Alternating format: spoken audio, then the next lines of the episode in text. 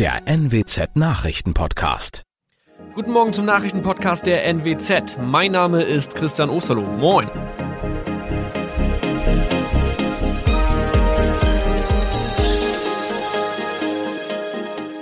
Und das sind unsere regionalen Nachrichten am Morgen. Die Grünen wollen Moorstraße in Oldenburg umbenennen. Viereinhalb Jahre Gefängnis für Falschgoldhandel. Und Landkreis Kloppenburg meldet ersten Omikron-Fall.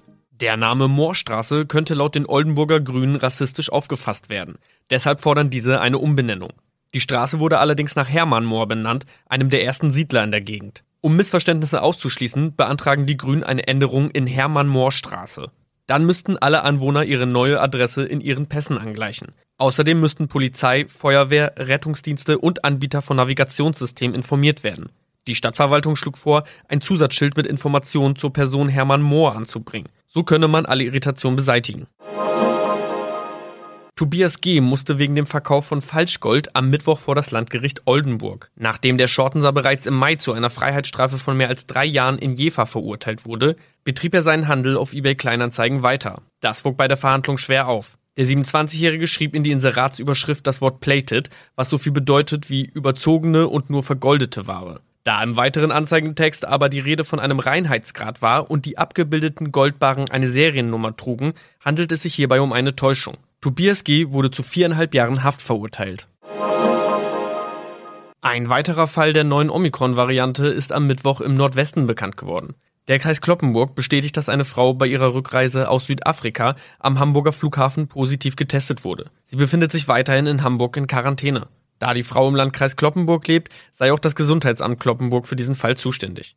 Zuvor gab es bereits bestätigte Omikron-Fälle in der Wesermarsch und im Kreis Leer. Das waren unsere Nachrichten aus der Region. Weitere aktuelle News aus dem Nordwesten finden Sie wie immer auf NWZ Online. Und Aktuelles aus Deutschland und der Welt hören Sie jetzt von unseren Kollegen aus Berlin.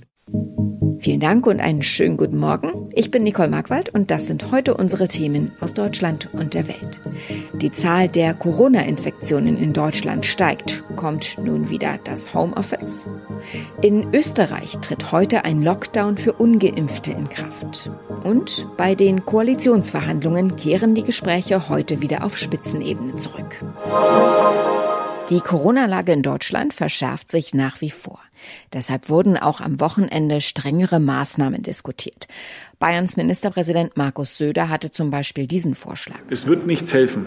Wir brauchen die Möglichkeit von Kontaktbeschränkungen für ungeimpfte, sonst werden wir dieser steigenden dominanten Infektionslage nicht haben. Zumindest sicher zu sein scheint, dass die Homeoffice-Pflicht wieder eingeführt wird. Sie soll die ebenfalls geplante 3G-Regel am Arbeitsplatz ergänzen. Diskutiert wird aber unter anderem auch über 3G für Reisen in Fernzügen, über 2G Plus und über eine Impfpflicht für alle oder für bestimmte Berufsgruppen. Einzelheiten von Ronny Thorau aus Berlin. Die wieder eingeführte Homeoffice-Pflicht könnte schon Ende der Woche durch Bundestag und Bundesrat sein. Auch 3G am Arbeitsplatz scheint unter den Ampelkoalitionsverhandlern einigungsfähig. Bei beidem gibt's aber noch offene Fragen. Bei der Homeoffice-Pflicht zum Beispiel, ob es reicht, wenn ein Arbeitnehmer sagt, bei mir geht kein Homeoffice. Oder wann der Arbeitgeber Homeoffice ablehnen kann. Fehlende Technikausstattung, etwa mit Computern, soll dann nur vorübergehend als Hinderungsgrund gelten. Bei 3G am Arbeitsplatz ist unter anderem offen, wie genau mit Menschen umgegangen wird, die keins der 3Gs nachweisen. Und auch die möglichen Koalitionspartner SPD, Grüne und FDP haben sich auf deutliche Verschärfungen bei der geplanten Änderung des Infektionsschutzgesetzes geeinigt. Angesichts der dramatisch steigenden Corona-Infektionszahlen sollen nun grundsätzlich auch Kontaktbeschränkungen angeordnet werden können.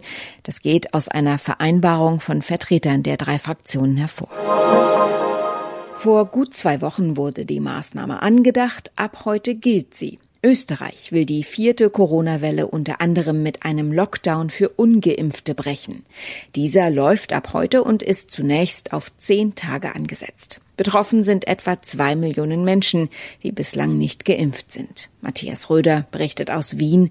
Wie ist denn die Stimmung in der Bevölkerung? Ist diese Maßnahme sehr umstritten? In der Tat ist ein Graben zwischen den Geimpften und den Ungeimpften zu spüren. Bundespräsident Alexander van der Bellen spricht von wechselseitigem Unverständnis und sogar Aggression. Die Regierung ihrerseits hat für die Bedenken der Impfgegner wenig übrig. Das Mittel der Stunde ist Druck mit dem Lockdown in seiner fast äußersten Form. Wie sollen denn die Ausgangsbeschränkungen für ungeimpfte kontrolliert werden? Die Kontrollen werden die Polizisten übernehmen. Sie sollen engmaschig sein, aber im Ernst ist nicht davon auszugehen, dass an vielen Straßenecken auch wirklich kontrolliert wird. Aber die Gefahr einer Überprüfung durch die Beamten und das drohende Bußgeld von bis zu 1450 Euro soll die Ungeimpften dazu anhalten, sich an den Lockdown zu halten. Und um das jetzt einordnen zu können, wie ist denn die Lage derzeit in Österreich, vor allem auf den Intensivstationen? Die Regierung hat ihren eigenen Stufenplan über den Haufen geworfen. Sie ist alarmiert von den rasant steigenden Infektionszahlen. Eigentlich sollte die letzte Stufe erst ab einer Belegung von 600 Intensivbetten gelten. Aktuell sind 433 Intensivbetten mit Covid-Patienten belegt. Das Problem hier, wie wohl auch in Deutschland, ist auch nicht die Zahl der verfügbaren Betten, sondern die Zahl der verfügbaren Pflegekräfte. Die Koalitionsverhandlungen zur Bildung einer Ampelregierung gehen heute in die nächste Runde. Die Gespräche von SPD, Grünen und FDP kehren auf die Spitzenebene zurück, nachdem 22 Arbeitsgruppen ihre Ergebnisse zu den einzelnen Themenbereichen vorgelegt haben. Verbliebene Streitpunkte sollen nun in Spitzenrunden geklärt werden. Nach wie vor ist zu genauen Inhalten wenig bekannt. Mehr von Jan-Henner Reitzer. Sozialdemokraten und FDP zeigen sich weiter optimistisch, dass auch der angestrebte Zeitplan, eine Ampelregierung bis zur Nikolauswoche auf die Beine zu stellen, gelingen kann. Bei den Grünen wirkt es dagegen so, als seien sie mit ihren Positionen bisher nicht so gut weggekommen. Gerade in Sachen Klima wollen sie noch mehr durchsetzen. Dass die Runde der 21 Hauptverhandlerinnen und Verhandler jetzt wieder zusammensitzt, ist ein wichtiger Zwischenschritt. Wenn die Fetzen nochmal so richtig fliegen, dann jetzt. In unserem Tipp des Tages geht es heute um, und nein, es ist noch nicht zu früh, die Adventszeit. Spätestens vor dem ersten Adventswochenende werden die Lichterketten aus den Kartons gekramt oder die Weihnachtssterne ins Fenster gehängt und manche gehen noch weiter, sie schmücken ihre ganze Wohnung oder das ganze Haus mit Lichterketten, stellen sich blinkende Rentiere in den Vorgarten oder leuchtende Weihnachtsmänner aufs Dach. Doch nicht alles ist erlaubt. Johanna Theimann kann uns jetzt verraten, wo der Weihnachtsdeko-Spaß aufhört und Wahnsinn beginnt. Wie prunkvoll darf ich denn als Mieter schmücken und was geht nicht? Ja, was du innerhalb deiner gemieteten vier Wände machst, das ist dir überlassen. Da sind knallbunte Kugeln oder leuchtende Sterne und Kunstschnee völlig okay, solange man die Bude dabei heile lässt. Wenn man in einem Mehrfamilienhaus lebt und das Treppenhaus dekorieren will, dann sollte man bedenken, dass es sich hier um einen Gemeinschaftsraum handelt. Gegenseitige Rücksichtnahme macht also Sinn und Dinge wie Räucherstäbchen oder Duftkerzen sind vielleicht nicht jedermanns Geschmack.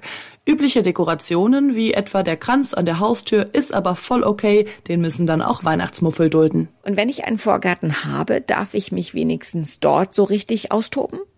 Für draußen gibt's Grenzen. Wenn zum Beispiel die blinkenden Rentiere von den Nachbarn dazu führen, dass man nicht mehr schlafen kann, dann braucht man das so nicht hinnehmen. Da kann jeder, egal ob Mieter oder Eigentümer, gezwungen werden, die Lichter abzumontieren oder zu dimmen oder ab einer bestimmten Uhrzeit abzustellen. Und wenn man als Mieter einen kraxelnden Weihnachtsmann an der Hausfassade anbringen will, dann sollte man vorher doch den Vermieter um Erlaubnis bitten. Die Polizei in Bayern hat einen ungewöhnlichen Fund auf einer Bundesstraße gemacht. Sie fand nämlich am Wochenende einen Kopf. Nicht irgendeinen Kopf, nein, sondern einen weltbekannten. Der Kopf des Star Wars Roboters R2D2 lag auf der B4. Nicht das Original, aber dem Original aus der Erfolgsfilmreihe sehr, sehr ähnlich. Offenbar hat ein Fan den Roboter originalgetreu nachgebaut. Die Halbkugel ist rund 50 Zentimeter breit und mit Elektronik und Bewegungsmechanik vollgestopft. Und nun wartet dieser Kopf bei der Verkehrspolizei in Coburg auf seinen Eigentümer. Für den wird's ein lachendes und ein weinendes Auge geben, denn neben dem Rest von R2D2 wartet auch ein Verwarngeld wegen mangelhafter Ladungssicherung auf ihn. Also merken wir uns, du deine Ladung immer gut sichern musst. Soweit das Wichtigste an diesem Montagmorgen. Ich heiße Nicole Markwald und wünsche einen guten Tag.